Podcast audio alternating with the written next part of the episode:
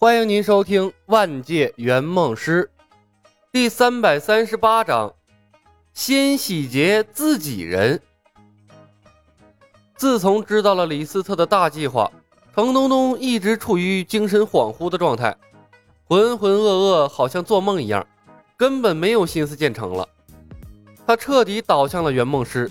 还是那句话，反抗不了，那就享受吧。来到这个世界。他的大电影主线就一篇再篇，完全不以他的意志为转移了。不过他也看出来了，缺金币、缺资源，在英雄无敌的世界，像游戏中那样发展明显不现实。但抢钱、抢兵、抢宝物，一款策略类战棋游戏，硬是给他玩出了侠盗飞车的感觉。不得不说，李斯特给了他一个不一样的游戏体验，还挺刺激。有把握吗？不会玩脱了吧？程东东搓着手问。这是他第三次问出这句话了。整个埃拉西亚有七支军队在上演夺命狂奔，全是为了来打牌。这剧情也是疯了呀！玩不脱，有时间差，而且距离不一样。老程，埃拉西亚必须乱起来，乱起来，我们才有机会。李牧翻看着各地汇聚过来的战报，分析整个大陆的形势。他原来的计划是先增兵，可无意中发现牌局没有开始之前，可以随意增加牌局的人数。马上修正了原计划，把邪恶联盟的人也加入到了奔跑队列之中。这样的话，大陆的整个局势就被搅乱了。而李牧最擅长的就是浑水摸鱼。被李牧搅和了一杠子，战火纷飞的埃拉西亚更乱了，战报完全跟不上战争变幻的节奏，没有人知道下一秒会发生什么事儿。邪恶联盟群龙无首，秩序近乎崩溃，人人自危，生怕下一秒来自牌局的召唤就会降临到他们的头上。同时，正义联盟的人也踌躇不前了。罗尼斯大主教带着部队夺命狂奔的事迹太感人了。抛向白石城的橄榄枝戛然而止，有几个距离白石城还算近的人类英雄连夜追回了信使。白石城的新任城主对待友军的作风太辣眼睛了，根本是没朋友的搞法。罗尼斯大主教距离白石城不过五百公里，以他的魔法手段跑过去也就跑过去了。他们这些动辄距离白石城八九百、上千公里的，那一路跑过去。不死也得脱层皮呀！距离李牧发出牌局召唤的第三天，白石城远处郊野的上空，一个踉踉跄跄的身影笔直的飞了过来。一直举着望远镜眺望的艾德利克鼻子一酸，眼泪好悬没掉下来。望远镜里那脸色惨白、眼窝深陷、嘴唇干裂的流浪汉，真的是那优雅高贵的大主教吗？不知道的话。恐怕会被当成亡灵族邪恶的巫师吧。亏得大主教魔法值浑厚，五百公里的急行军还能够支撑。如果距离再远一点儿，这大主教恐怕要跑死在路上。扑通，艾德立刻单膝跪地行骑士礼，向大主教致以最诚挚的歉意。李牧感应到了牌友，从议会大厅飞身而出，登上了城墙。冯公子紧随其后。他也学会了神行百变，跑起来并不慢。跑之前给自己加上加速魔法，这神行百变还可以更快，仿佛幻影一般，就是反应不过来能撞墙。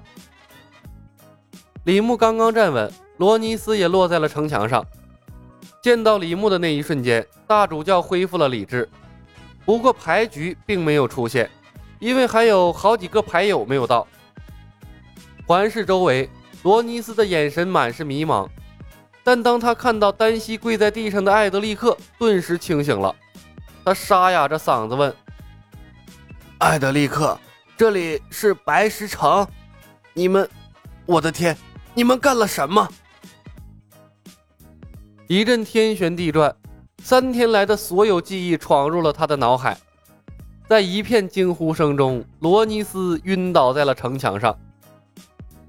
罗尼斯大人，艾德利克手忙脚乱地扶起了罗尼斯。看向李牧的眼神充满了恼怒。看看你们干的好事儿！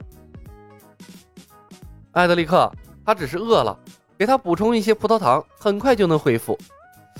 哎，人类的体质比起恶魔来差远了。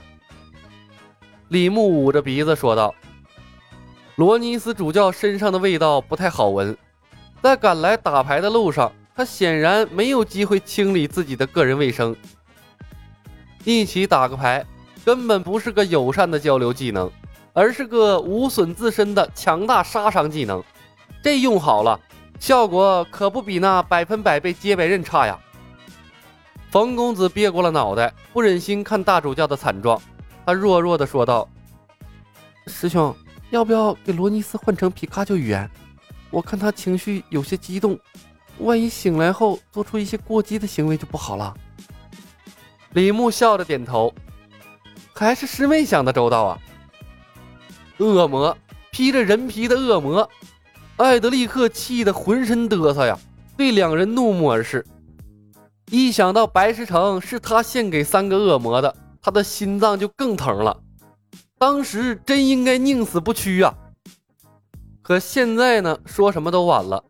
这三个恶魔已经成了白石城的英雄，在白石城拥有极高的威望，不是他能左右得了的。艾德利克，看什么呢？抓紧时间救治主教啊！要是他出了意外，艾拉西亚会损失一位高贵的主教。李牧真诚地提醒艾德利克，一边弯下腰，把挂在罗尼斯腰间的一把宝剑摘了下来，递给了冯公子。不愧是艾拉西亚的大主教，鼎鼎大名的先知剑竟然在他手上。他头上的帽子应该是智慧之冠吧？李，先知剑是国王赐给罗尼斯大人的圣物，你不能拿走。艾德利克黑着脸。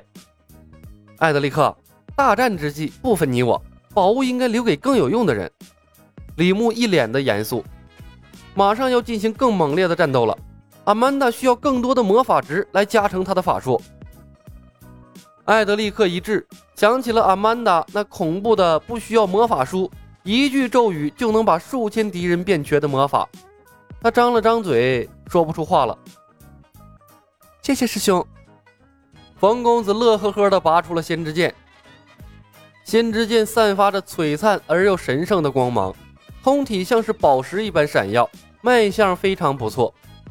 冯公子喜欢这柄华丽的宝剑，当然，按照它加持的属性来算，先知剑的价格大概相当于四个圆梦币。不得不说，是一件难得的宝物。唯一的缺点是有点重，大概两公斤左右。艾德立刻带着一腔的郁闷，背起罗尼斯去城墙下的医疗小屋救治大主教。这时，程东东骑着马匆匆地赶来，登上城墙后，一眼便看到了冯公子手中的先知剑，他的眼睛里顿时冒出了兴奋的光芒。先知剑！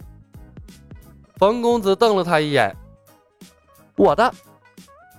程东东讪讪的缩回了手。呃，谁来了？李牧笑道：“大主教罗尼斯，他在城下医疗房，身上还有不少的宝物，你带人去搜刮一下。”没问题。程东东应了一声，兴冲冲的转身离开了。和李牧待得久了，他的道德观一路滑坡，洗劫自己人的时候，基本没什么心理负担了。不过呀，这也是正常的想法。玩游戏的时候，他通常也会把重要的宝物集中到主力英雄身上的。大约又过了三个多小时，阿德拉率领的浩浩荡荡的大军才从地平线冒出来。长着洁白翅膀的大天使在天空中飞翔。俊俏的阿德拉趴在施救的背上，精疲力竭，显然也是耗尽了力气。本集已经播讲完毕，感谢您的收听。喜欢的朋友们点点关注，点点订阅呗，谢谢了。